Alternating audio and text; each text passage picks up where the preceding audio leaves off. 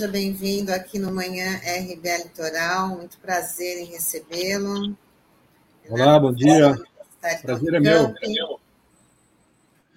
Bom dia, Renato. É, a gente vai entrevistar agora o professor Renato Dagnino, da Unicamp. Ele que é um estudioso e também um militante né, da economia solidária, professor de economia, há, há, parece que há quatro décadas já, né, na Universidade de Campinas. Portanto, parece que ele sabe alguma coisa do que está falando, né? É, Renato, a gente queria começar conversando com você sobre o papel da economia solidária no contexto que a gente atravessa hoje. Um pouquinho aqui, avisando aqui a nossa audiência, um pouquinho antes da gente é, iniciar o nosso, a nossa edição de hoje, o Renato alertava para o fato de que se a gente seguir a industrialização é, nos moldes em que a gente já vinha seguindo é, anteriormente, muito provavelmente a gente vai sofrer as mesmas consequências que hoje a gente está querendo enfrentar. Então, eu começaria, Renato, te perguntando sobre essa relação né, que você já fazia crítica de pertinência sobre uma política de reindustrialização sem levar em consideração esses aspectos que você já tinha ressaltado. Legal, Douglas, obrigado pela, pela pergunta. É, na realidade, a tua pergunta ela envolve uma provocação que tem que ser feita, mas eu gostaria de fazer uma provocação ainda mais contundente, baseado no que você nos comentou a respeito do assassinato é, daquele rapaz, né? do, do Moise. É, e também da possibilidade de que o movimento negro comece a responder de uma forma mais contundente, tal como ocorreu depois do assassinato de Martin Luther King em 68 nos Estados Unidos, onde começou a se pregar um outro tipo de atitude frente às agressões racistas. É... Eu acho que é um alerta muito importante para a esquerda brasileira, isso que você nos colocou, que é uma realidade. É uma realidade, aliás, plenamente justificado, sob qualquer ponto de vista. Ponto de vista político, ponto de vista religioso, quer dizer, tudo converge para que uma atitude mais contundente do movimento negro comece a se fazer notar. Ora, por que, que eu digo que isso é um alerta? Porque a esquerda não pode ficar é, surda frente aos sinais que a nossa sociedade, em especial os subalternizados, estão é, avisando. Eles estão avisando: olha, do jeito que está, não dá para ficar. E aí, nesse contexto, propor como ideia-força, como eixo das políticas públicas, um processo de reindustrialização no nosso próximo governo de esquerda, me parece ser fazer ouvidos moucos se fazer de surdo frente ao descalabro que nós estamos vivendo. Ou seja, achar que os 80 milhões, nós somos 210 milhões, 180 milhões em idade de trabalhar, portanto, a nossa classe trabalhadora é de 180 milhões de pessoas. Desses 180 milhões, 30 milhões têm carteira assinada, Existem 80 milhões de brasileiros que nunca tiveram e nunca terão emprego formal. Alguém de sã consciência acreditar e propalar que nós vamos poder melhorar a vida dos brasileiros que sobrevivem na economia infernal através de um processo de reindustrialização, é, me parece, é, sei lá, esdrúxulo. Né? É, não há como, não há como, sobretudo num momento onde o empresariado, que é responsável por 90% do investimento nesse país, quem cria emprego é o empresário, não é o Estado. Que o empresariado vá embarcar numa canoa como embarcou no início, há 20 anos atrás, no início do primeiro governo Lula. A, a, a, a, a escassíssima probabilidade de que seja possível um processo de reindustrialização nos faz colocar a economia solidária cada vez mais na agenda da esquerda.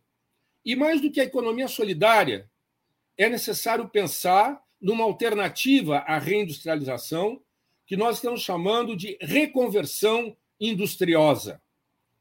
O industriosa tem a ver com o que aconteceu no Japão no século XVII e que fez com que o Japão se preparasse de uma forma é, muito melhor do que a Europa para a Revolução Industrial.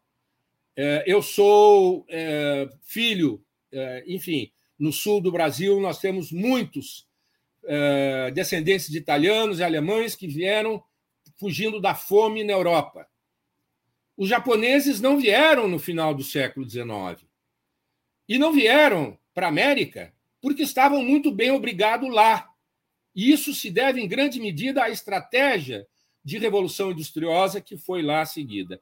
Eu coloco isso de uma forma muito telegráfica para chamar a atenção de que nós temos experiências históricas. Não vou nem falar da é, Revolução Russa, onde a nova política econômica poderia ter seguido um caminho baseado não na tecnologia importada dos Estados Unidos, mas sim num outro tipo de tecnologia baseado não na propriedade estatal dos meios de produção, não na heterogestão, não no controle, não na hierarquia, não da burocracia, mas sim na propriedade coletiva e na autogestão, que são os princípios básicos da economia solidária. Com isso, eu estou querendo chamar a atenção de que existem sinais de alerta na conjuntura e existem experiências históricas que a esquerda tem que avaliar para que possa decidir com maior maturidade, com maior inteligência, com maior criatividade frente aos desafios que vão se colocar é, em 2023, quando nós tivermos a possibilidade de voltar a gerir o país de uma outra forma. Então, acho que esse tema da reindustrialização ele é, é fundamental para ser discutido por quem trabalha com economia solidária, nós, na economia solidária, lamentavelmente, temos tido até agora uma posição semelhante àquela que tem tido, fazendo uma analogia que talvez inadequada, Douglas, é, o movimento negro. Nós temos jogado na defensiva, nós temos procurado nos organizar com base naquilo que nós sabemos fazer. Nós sabemos fazer várias coisas: artesanato, é, reciclagem, é, agricultura familiar, isso tudo nós estamos fazendo, estamos fazendo muito bem. Nós temos que dar um, um passo à frente no sentido da produção de bens e serviços de natureza industrial, mas não através de empresas privadas. Não há nada escrito de, de que vale a pena ler que é, é, é, defenda a ideia de que bens e serviços de natureza industrial tenham que ser produzidos em empresas privadas. É simples uma questão de saber fazer, é uma questão de ciência e tecnologia, é uma questão de tecnociência. E é por isso que nós falamos cada vez mais em tecnociência solidária. Nós não queremos a tecnociência capitalista, que promove a deterioração programada, a obsolescência planejada, a degradação ambiental, o adoecimento sistêmico, psicológico e físico que nós estamos presenciando, que nós estamos vivendo. O planeta não vai acabar.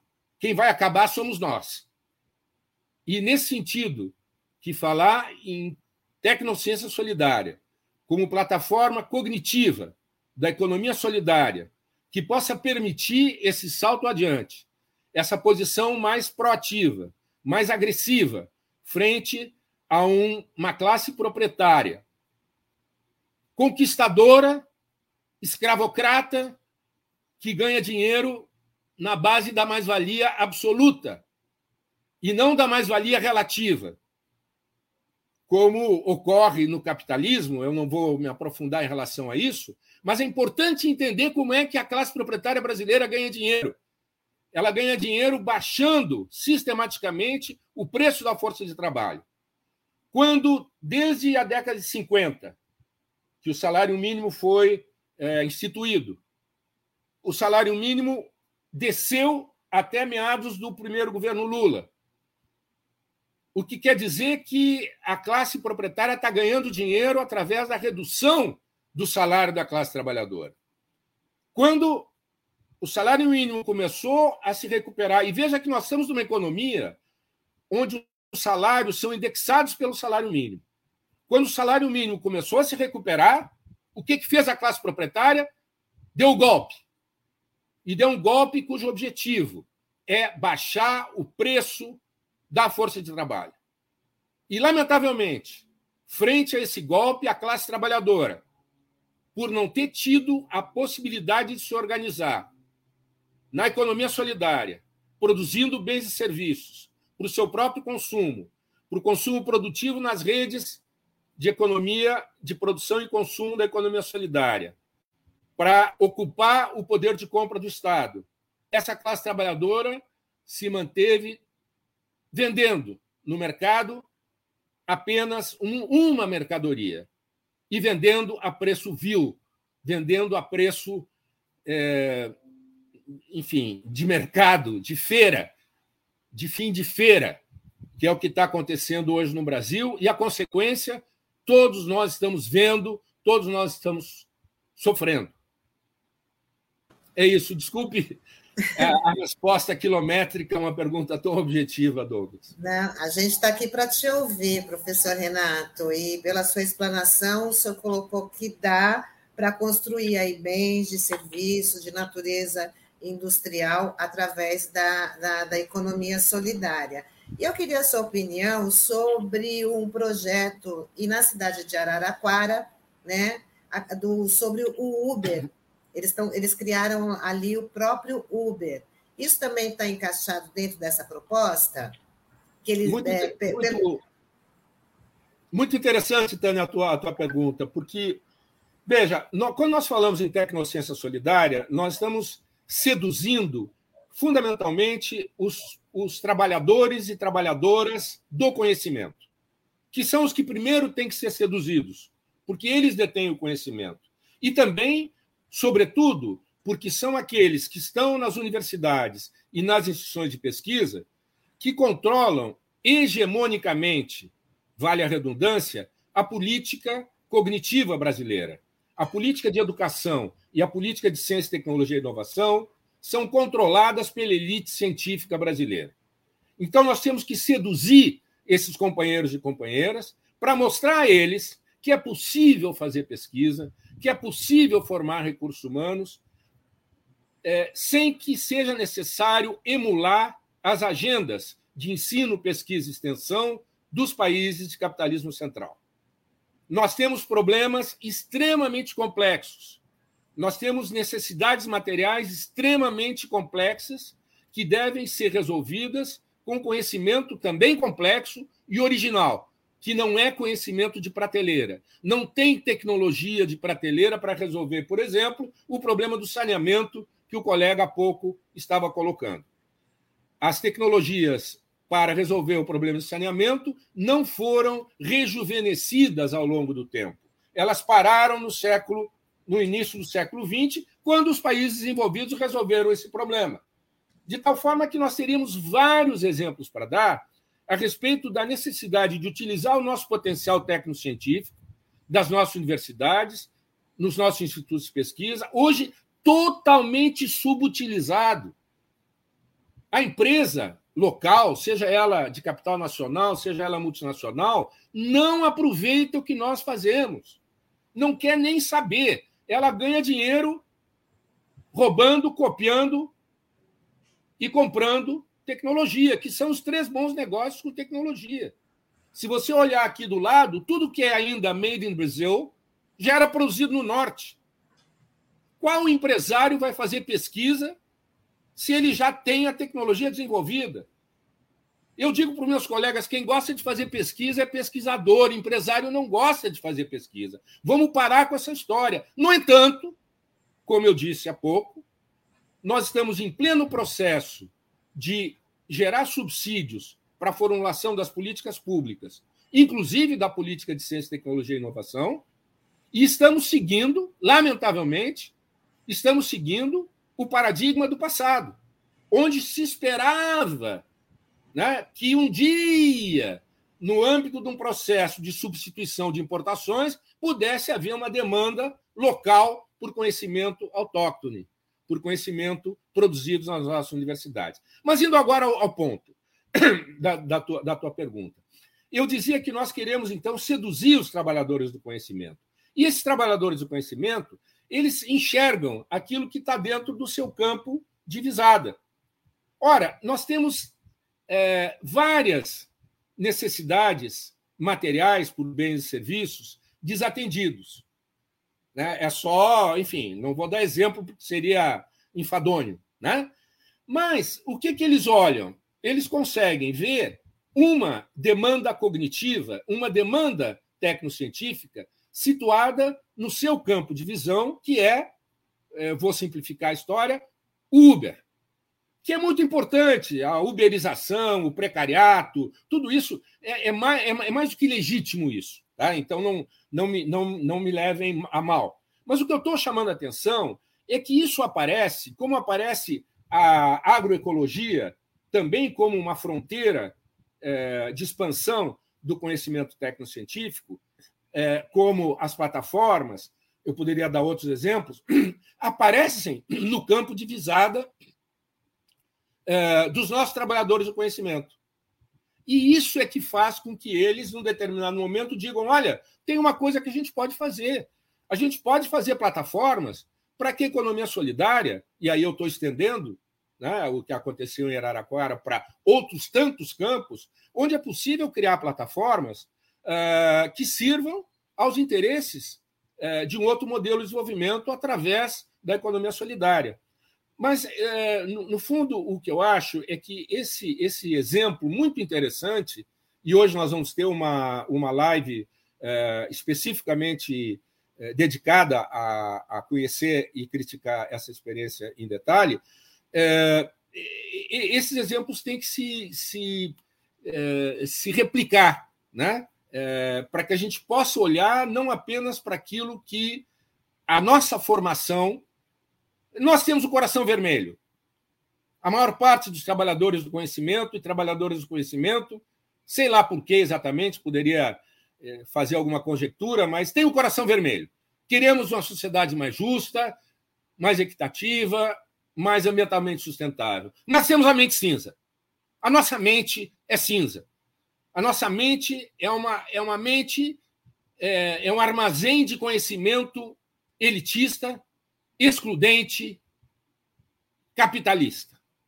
A tecnociência capitalista que está na nossa mente, que nós aprendemos, que nós replicamos, que nós pesquisamos, enquanto profissionais, ela é cinza e nós temos que avermelhar a nossa mente.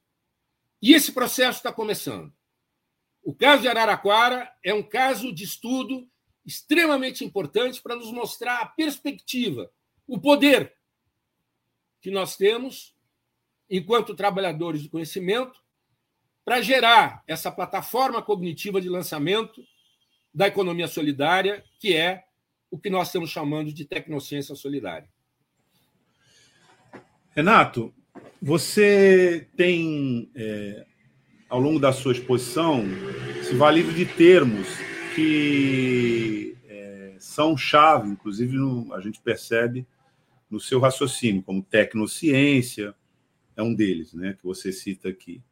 E você fala também da obsolescência programada, que é um outro termo que é, aparece né, na tua intervenção como contraposto aos princípios que a economia solidária é, persegue. Bem, a gente teve numa recente entrevista aqui so, é, com integrantes de um movimento, porque aqui já é um movimento da economia solidária, é, falando sobre o princípio da solidariedade extensivo a, toda essas, a toda essa organização de trabalho. Então, eu queria te fazer a, a, a seguinte pergunta. Primeiro é, o que, que significa é, tecnociência? E a outra pergunta ligada a essa é como você vê a solidariedade entrando nesse universo, ou eu ilustraria aqui nessa fortificação da mente cinza que você descreveu aqui, que são esses conglomerados industriais que monopolizam é, de maneira imperial o conhecimento científico é, de alto nível e alta complexidade para levar os seus produtos ao mercado. Eu ilustro aqui com, por exemplo, os celulares, vai, né, que a gente tem é, à mão e viraram, viraram, equipamentos de uso cotidiano. Então, é, na verdade, é uma pergunta partida em dois pedaços. O primeiro é conceitual, né? o que, que significa tecnociência? O segundo é como é que se invade né, essa fortaleza, né, vamos dizer assim, essas muralhas né, de Constantinopla da mente cinza. Perfeito. Obrigado, Douglas. Até um tempo atrás, se considerava que a ciência, existia uma ciência neutra, universal, verdadeira, boa. E que existia uma tecnologia que era a aplicação da ciência, e que essa sim poderia ser por bem ou por mal. Né? Então, você tem uma coisa produzida pelos cientistas, intrinsecamente boa, mas que a sociedade, os empresários, os militares, etc., podem usar sem ética para o mal. Ora, esse conceito ele passou a ser é, questionado a partir da década de 60 pelos estudiosos do campo que a gente chama ciência, tecnologia e sociedade. O resultado de todo esse questionamento foi mostrar, primeiro, que a ciência não tem nada de neutra nem verdadeira. Que a ciência é o resultado de uma negociação entre cientistas, igreja, militares, empresas, de tal maneira que o que hoje é ciência, amanhã pode não ser. E, na realidade, o que a gente observa nesse campo é uma contínua mutação. Existem livros e livros escritos sobre isso. Por outro lado, se mostrou, e, e é interessante que, é, enfim, é, os acadêmicos costumam estudar a ciência de um lado e a tecnologia de outro, até pouco tempo atrás. É relativamente. Bom, então eu vou encurtar um pouco a história. Mas há, há algum tempo, é, é há um certo tempo também, passou a se ver que é, não existia mais, se é que um dia existiu, a ciência separada da tecnologia. Hoje, no mundo, 70% da, da pesquisa que se faz se faz em empresas. E desses 70%, 70% em multinacionais. 7 vezes 7, 49. A metade da pesquisa que se faz no mundo se faz em empresas transnacionais. São elas que lideram a dinâmica tecnocientífica mundial. Ora, o que, que elas fazem? Elas fazem ciência ou fazem tecnologia? Elas fazem tecnociência. E o que, que se faz na universidade?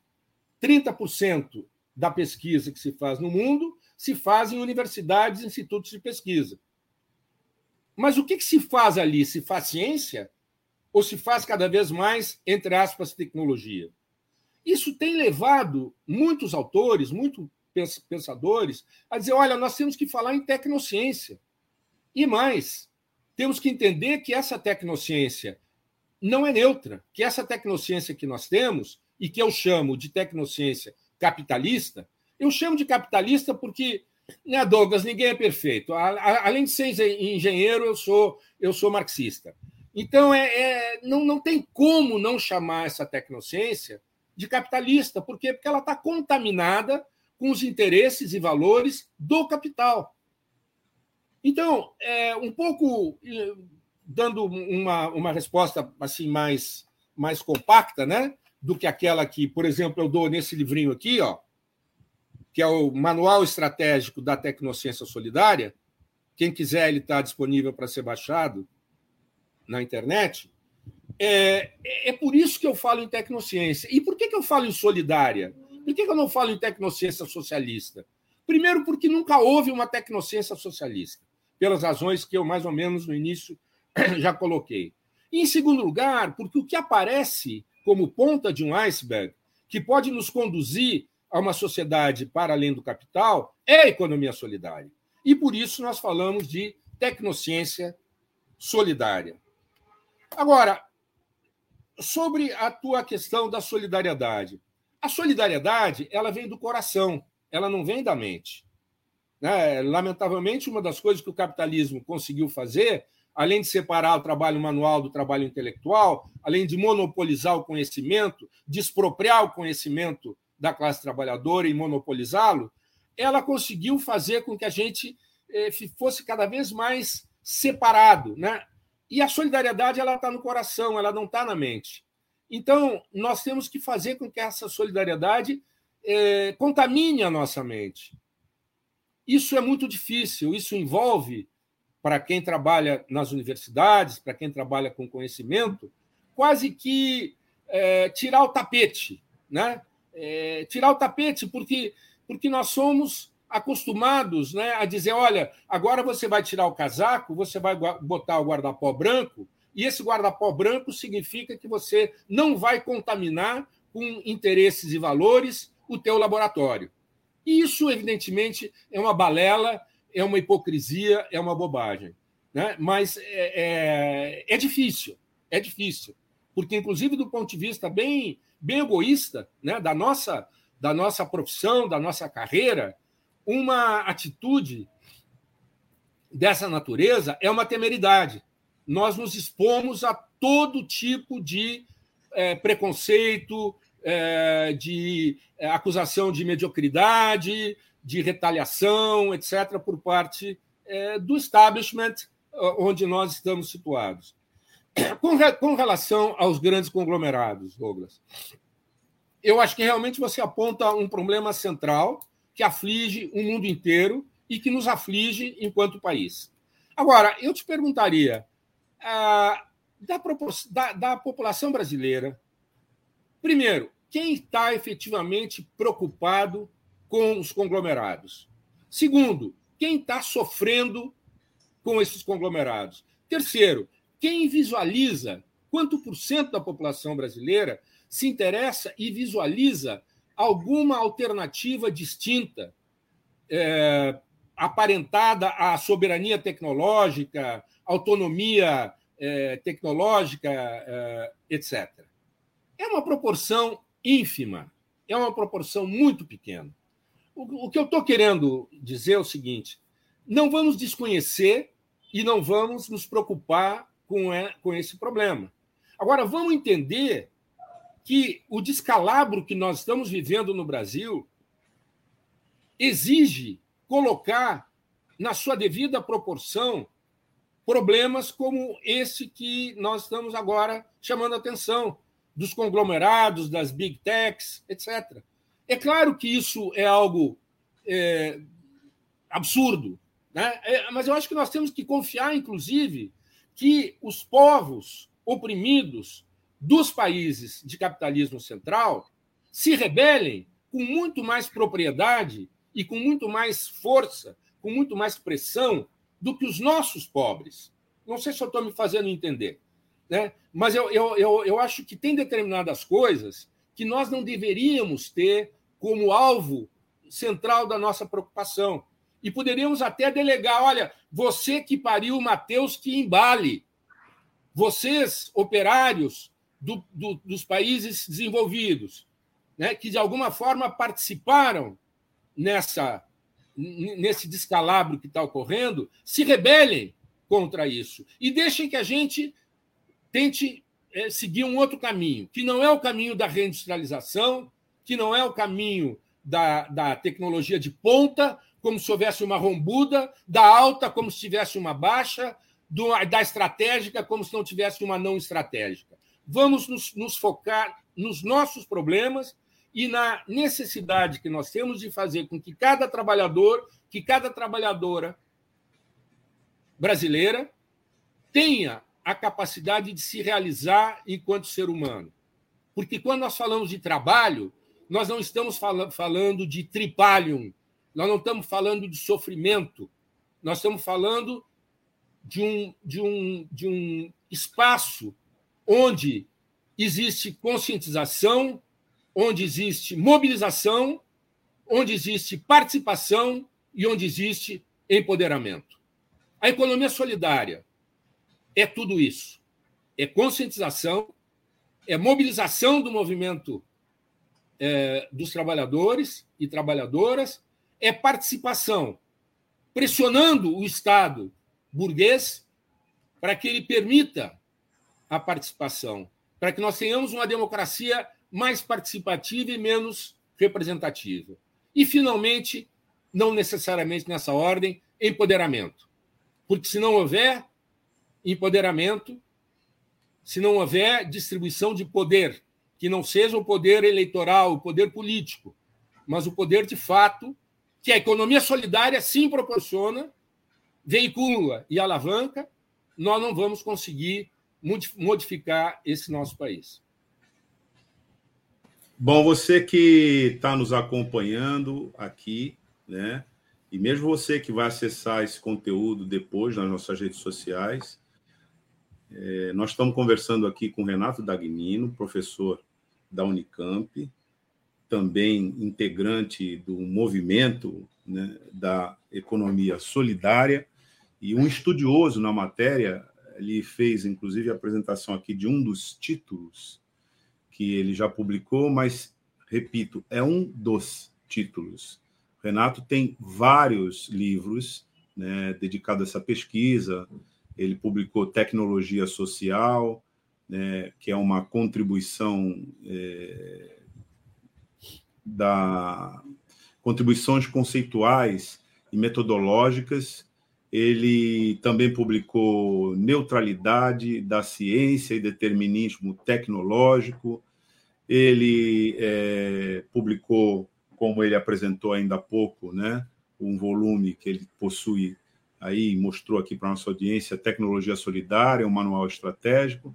Enfim, nós estamos é, entrevistando alguém que se dedica há muito tempo à pesquisa e a enfrentar esses conceitos centrais, que não são conceitos tecnicistas. Na verdade, como ele já expôs aqui, são conceitos a serviço da solidariedade social, portanto, eles são políticos, né, em termos de organização da economia política, no sentido clássico do termo, ou seja, aquela economia que organiza o modo de produzir, dá uma direção para esse modo, um propósito, e a crítica que ele vem fazendo aqui é que esse propósito tem que ser solidário né, e não predatório. Tânia, nós temos aí alguma. As interações. É, temos aqui do Newton Rodrigues, né, que é do Fórum Social da Economia Solidária. A entrevista com o Dagnino são verdadeiras aulas está dizendo que é brilhante. O Newton, é, a Luciana Ferreira da Silva, parabéns por colocarem esse debate na pauta.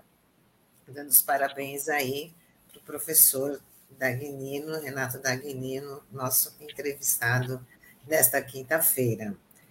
É, professora, é, a gente já está chegando aqui no finalzinho da nossa, da nossa entrevista, né? Já estamos tomando muito tempo seu, mas está muito legal viu? A gente está, como o Newton falou, a gente está tendo aí uma verdadeira aula.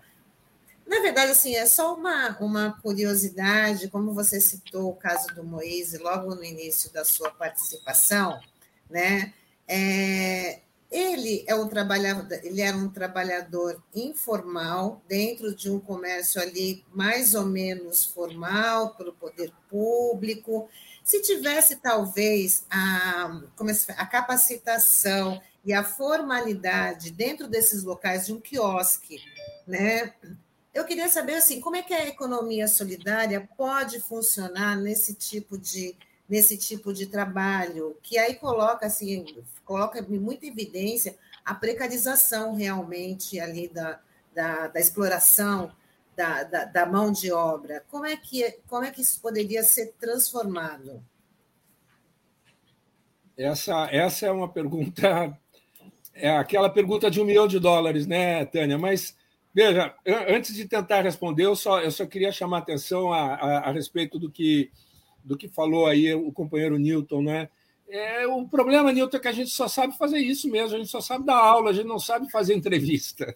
Então a gente termina dando aula, não é, não é uma vantagem, viu? Eu, eu, eu não gostaria de, de dar tanta aula e, e, e conseguir é, me expressar de uma maneira mais, mais adequada. Mas, enfim, isso é só um desabafo de, de, de, de quinta-feira de manhã. Ah, professor, outro... professor, eu não sei se eu fiz a pergunta, não sei se deu para compreender bem a pergunta deu. aqui. Deu para. Deu, acho, acho que deu. Mas antes de tentar responder, Tânia, também tem outra coisa que eu queria comentar, né? O Douglas falou de, do, dos livros que eu, que eu escrevi e tal, e, e, é interessante, né? Você citou o livro de tecnologia social, né? E aí o, o, nosso ouvinte deve estar perguntando, mas por que esse diabo aqui falou de tecnociência solidária, disse que não dá mais para falar de tecnologia e de ciência, deu a entender que o, o, termo social não é, não é tão bom como o termo solidária. Por que, que ele escreveu sobre tecnologia social? Aí, meu amigo, minha amiga, é... embora não pareça, professor também evolui, viu? a, a gente vai ficando velho e, e, a gente vai aprendendo, e a gente vai refletindo. E aí chegou num determinado dia, eu levantei e disse: eu não vou mais falar em tecnologia social, eu vou falar em tecnociência, porque eu estava, na realidade, dizendo uma bobagem, achando que eu poderia ter, através da ciência neutra, uma tecnologia que fosse socialmente útil e não uma tecnologia para servir o capital. Então, eu vou falar em tecnociência. E não vou mais falar em social, porque social é muito vago. Quer dizer, existe uma, uma convergência perversa. A direita se apossa dos nossos termos, dos nossos conceitos, a todo momento. E às vezes a gente tem que driblar a direita. Enfim, mas é só um, um esclarecimento. Mas agora, Tânia, veja, eu vou, eu vou tentar abordar esse, esse, esse, essa tua pergunta é, é, de uma forma talvez um pouco é, distinta da que você espera. É, eu quero comprar uma mochila. Aí eu vou no camelódromo e tem lá uma mochila chinesa por 40 reais. Ela é a cópia, tem até um logotipo de uma marca e tal. É um material de péssima qualidade, uma costura que vai abrir logo, logo um fecho que vai emperrar na primeira maresia, mas ela custa 40 reais, eu pago. Uma mochila que faz a mesma função, produzida pela economia solidária, custa 90 reais. Material de muito melhor qualidade, costuras muito mais bem feitas. Essa mochila vai me durar a vida inteira, mas se eu sou pobre, eu não vou comprar a de 90 reais. Eu vou comprar a de 40. Aí alguém vai dizer: não, mas tudo bem, mas o rico compra. O rico não compra. O rico compra uma de 200 reais. Muito parecida com a cópia, só que de melhor qualidade. Mas ele também não está interessado em qualidade, porque muito antes daquela mochila rasgar ou se deteriorar, ele já vai ter botado fora ou dado para empregada, ou seja lá o que for. Né? Então, esse é o dilema da economia solidária. Vamos, vamos colocar em pratos limpos, de uma forma bem clara. Esse é o dilema da economia solidária. Nós não podemos ficar simplesmente com aquilo que no caso dos catadores, naquilo que a classe proprietária é, se desfaz. Né? O lixo. O lixo na cidade, no meio urbano, é a única coisa que não é propriedade privada ainda. E é por isso, porque não é propriedade privada, porque é acessável a custo zero, que a economia solidária consegue sobreviver na cidade. Eu não estou falando do campo, onde você tem agricultura familiar, onde você tem a, o, o, resquício da propriedade coletiva, pelo menos, onde você tem é, a possibilidade de é, revigorar a propriedade coletiva dos meios de produção. Né, não é à toa que as chamadas tecnologias sociais ou apropriadas ou coisa parecida se dirigem ao campo. Não é para a cidade. Para a cidade não existe nada. Por quê? Porque na cidade praticamente não dá para a gente pensar em outras formas de produzir que não aquelas que o capital proporciona. Então, nós temos que ter uma enorme inventividade, uma grande capacidade de descobrir as brechas desse sistema.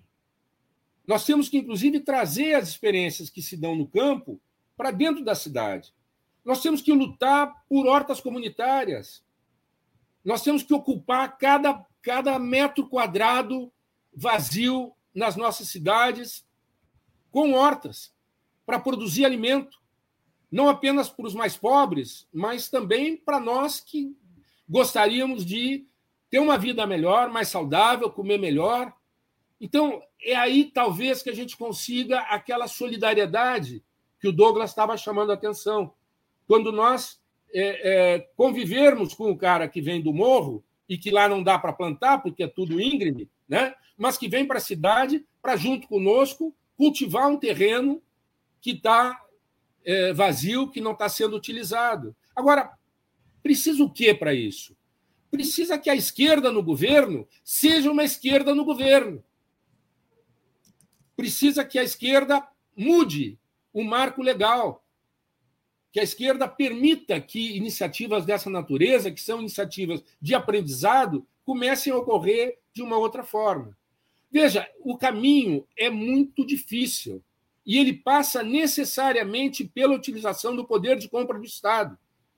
Nós temos 18% do PIB que todo ano o Estado compra das empresas para nos proporcionar água, luz, saneamento, transporte, educação, saúde, que nós temos direito porque pagamos imposto. Né? Ora, 18% do PIB é muito dinheiro. Com 0,5% do PIB, nós tiramos 30 milhões da miséria. O Bolsa Família é 0,5% do PIB. Imagina se eu conseguisse tirar 5 desse 18 para a economia solidária. 10 vezes 0,5, eu teria 10 vezes 30 milhões. Nós poderíamos tirar 30, 300 milhões da miséria. Mas nós somos só 200. Isso permite a gente pensar o que, que poderia ser uma política de alavancagem da economia solidária através do poder de compra do Estado e através de arranjos institucionais que fossem orientados para reconversão industriosa, baseada na, na, na, economia solidária. Então, o que eu quero chamar a atenção é que esse exemplo da mochila ele, ele deve permanecer conosco. E nós devemos identificar uh, oportunidades, brechas nesse sistema para implementar essa reconversão industriosa. É claro, veja, ninguém é louco, ninguém rasga dinheiro, é, sabe? É claro que a reindustrialização é algo ambicionado por um setor da esquerda e é algo ambicionado pelo que restou da classe é, industrial nacional. É claro. E é claro que ela vai ser dominante. Mas nós temos que lutar para que isso que nós estamos falando de reconversão industriosa, baseada na economia solidária, seja uma bandeira do nosso próximo governo, para impulsionar é, é, é, justamente essa, essa transição que você está nos provocando, Tânia. Renato, você apresenta aqui inúmeros pontos de ligação entre a economia solidária e uma reconfiguração de outras instituições. Você desculpe aqui que de vez em quando tem um ser aqui que ele não sabe, ele não participa de live, ele não sabe da lógica da live. Então ele, ele usa a lógica dele. Deve ter visto alguma coisa ali e está fazendo a intervenção dele. Mas ele já foi. Bom, é, eu estava dizendo o seguinte: você apresenta inúmeros pontos de ligação entre a economia solidária e instituições. Né? E são pontos de conflito. Um deles é o Estado. Inclusive, você é, afirmou aqui que, bom, a esquerda precisa ser e agir no governo como esquerda. né?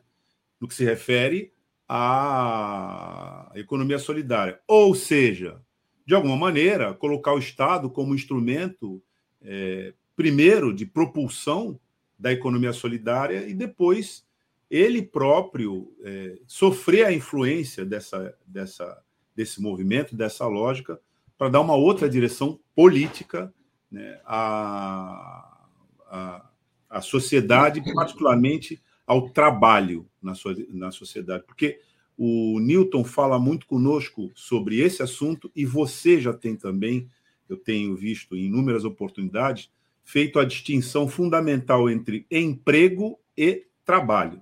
Né?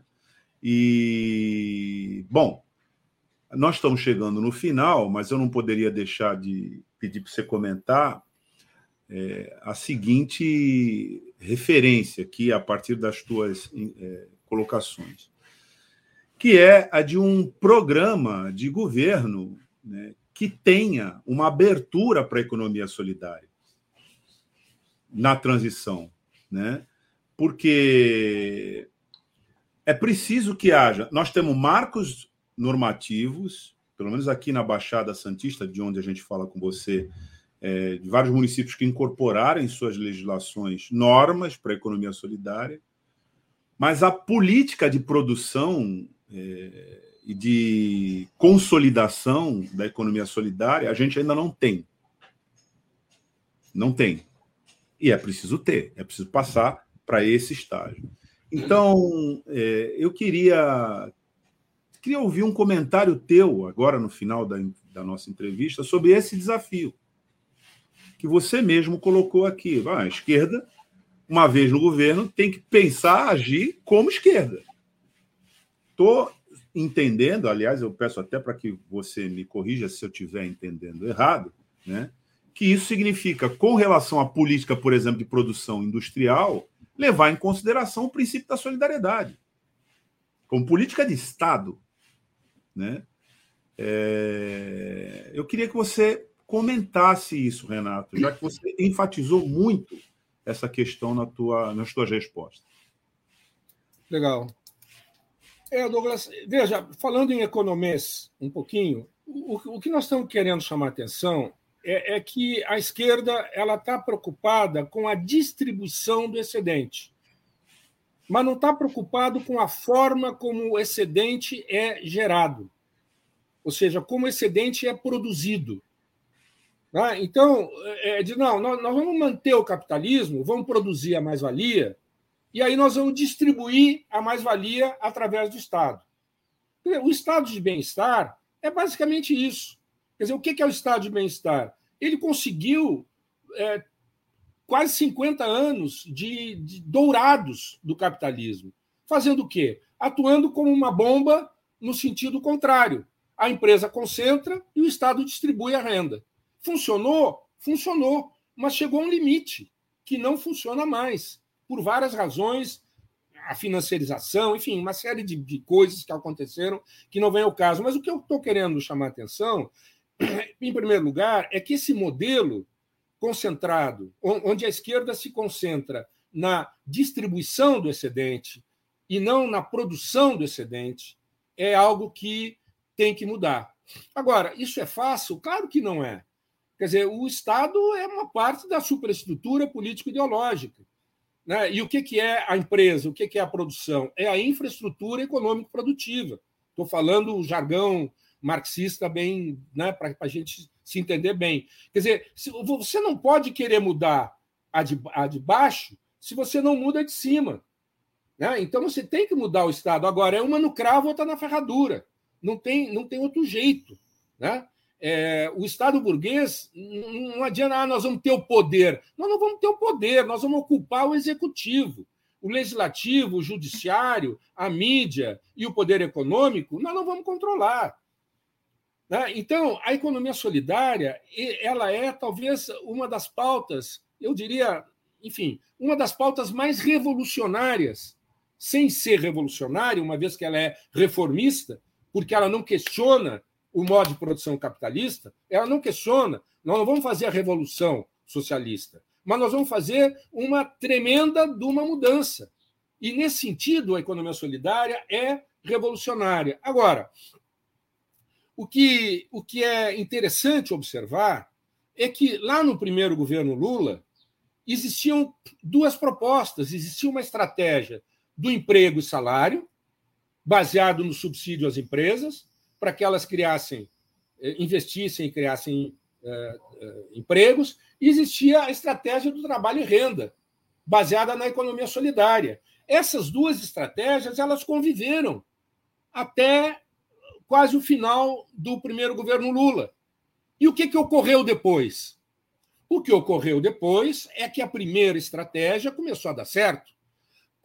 Começou a dar certo, houve a, a, a, expansão da cobertura da Previdência, houve o Bolsa Família, houve a geração de emprego formal, é, houve o aumento do salário mínimo, houve o boom das commodities, houve é, o Bolsa Família, etc. E a economia começou a funcionar.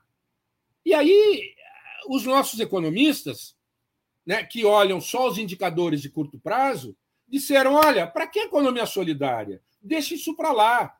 Nós vamos é fazer o capitalismo funcionar e vamos distribuir o excedente. E é aí que a vaca foi para o brejo.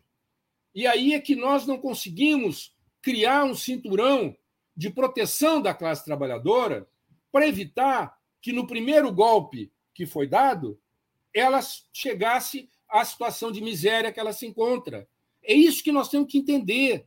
Autocrítica não é só para escrever no papel e dizer, ah, agora eu fiz autocrítica. Não. É ser solidário com o sofrimento da classe trabalhadora e entender que, de uma forma ou de outra, nós fomos.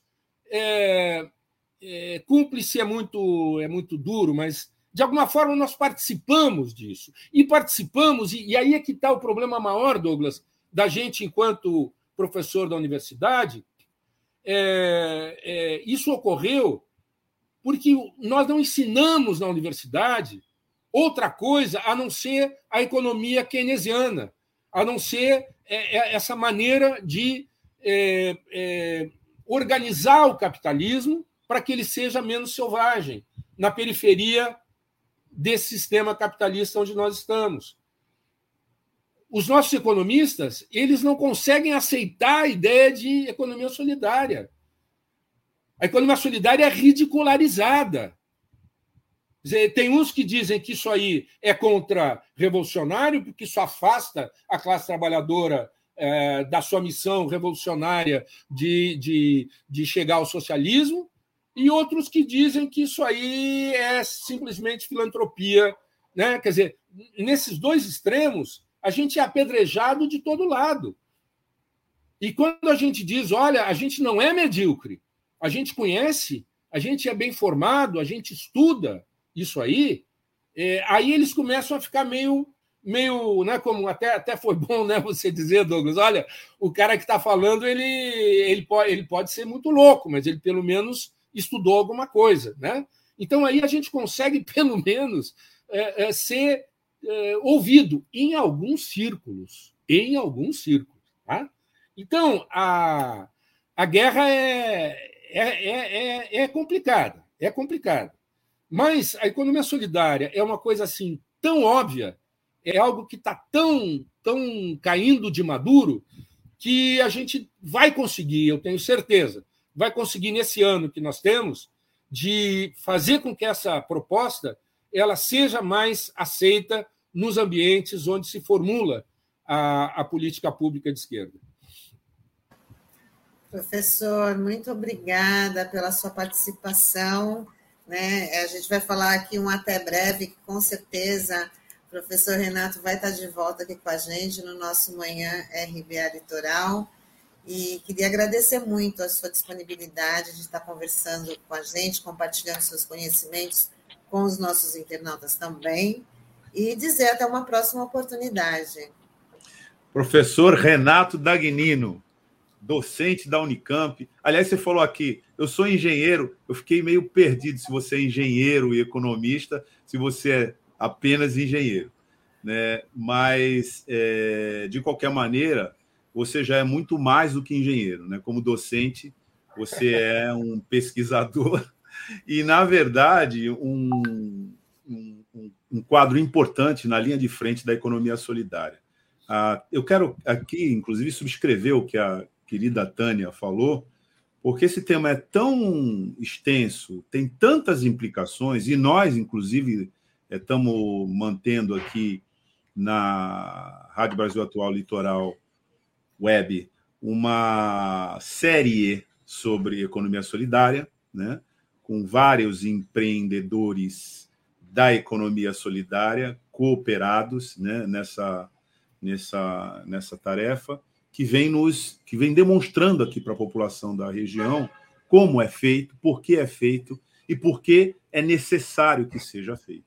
Então, quero aqui, como a Tânia, agradecer a tua participação e não tem como nos despedirmos de você né, com até breve, né? Que certamente a gente vai continuar te ouvindo, Renato. Beleza, eu que, eu que agradeço muito, Douglas. Eu acho que o papel de vocês é mais do que fundamental, né? Eu, eu acho que é, um, é, um, é, uma, é coisa que precisa, de fato, transversalizar e, enfim, nos colocar em contato né, com, a, com a população. É, eu, eu, eu, acho que a gente tem que ouvir cada vez mais, é, falar de um jeito que as pessoas aproveitem o, o que a gente tem de bom para dizer e nos perdoem por, por aquilo que a gente diz mal ou, ou não consegue dizer bem. Então, eu, eu aprendo muito nessas, nessas entrevistas, né, né, nessas vezes que eu, que eu falo para um público maior, porque sempre tem alguém que, que viu e disse: pô, Dagnino, aquele negócio que você falou tá errado, velho. Muda, muda esse, troca o disco. e eu aprendo, eu aprendo, eu procuro aprender. Muito obrigado, viu? Muito obrigado. É isso aí, professora. Então, até uma próxima oportunidade. Mais uma vez, muito obrigada. Tchau, Até tchau. breve, Renato. Tchau. Bom, Taninha, nós chegamos aqui ao final né, da nossa edição de hoje. Né? Aliás, é, esse tema, economia solidária, cada vez mais é, aparece em todo esse universo que a gente está mexendo, né, como uma alternativa relevante da gente compreender, difundir e defender, né? Isso mesmo, Douglas. É, acho que está vazando aqui uma obra que começou agora, Ah, ainda bem que no Tem uma furadeira programa- aí te acompanhando. Exatamente. Então, já vou dar um tchau, agradecer a participação dos nossos internautas e avisar que a gente está de volta amanhã com mais uma edição do Manhã RBA Litoral. Obrigada, obrigada pela É isso aí. companhia, Douglas. Amanhã a gente está de volta. E esse serzinho aqui também pode estar de volta amanhã, porque hoje ele invadiu aqui.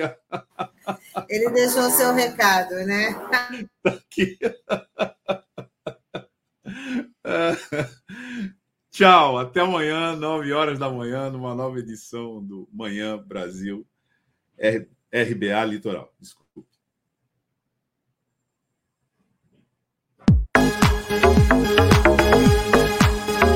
Rádio Brasil Atual Litoral é uma realização da Fundação Setaporte, apoio cultural do Sindicato Setaporte.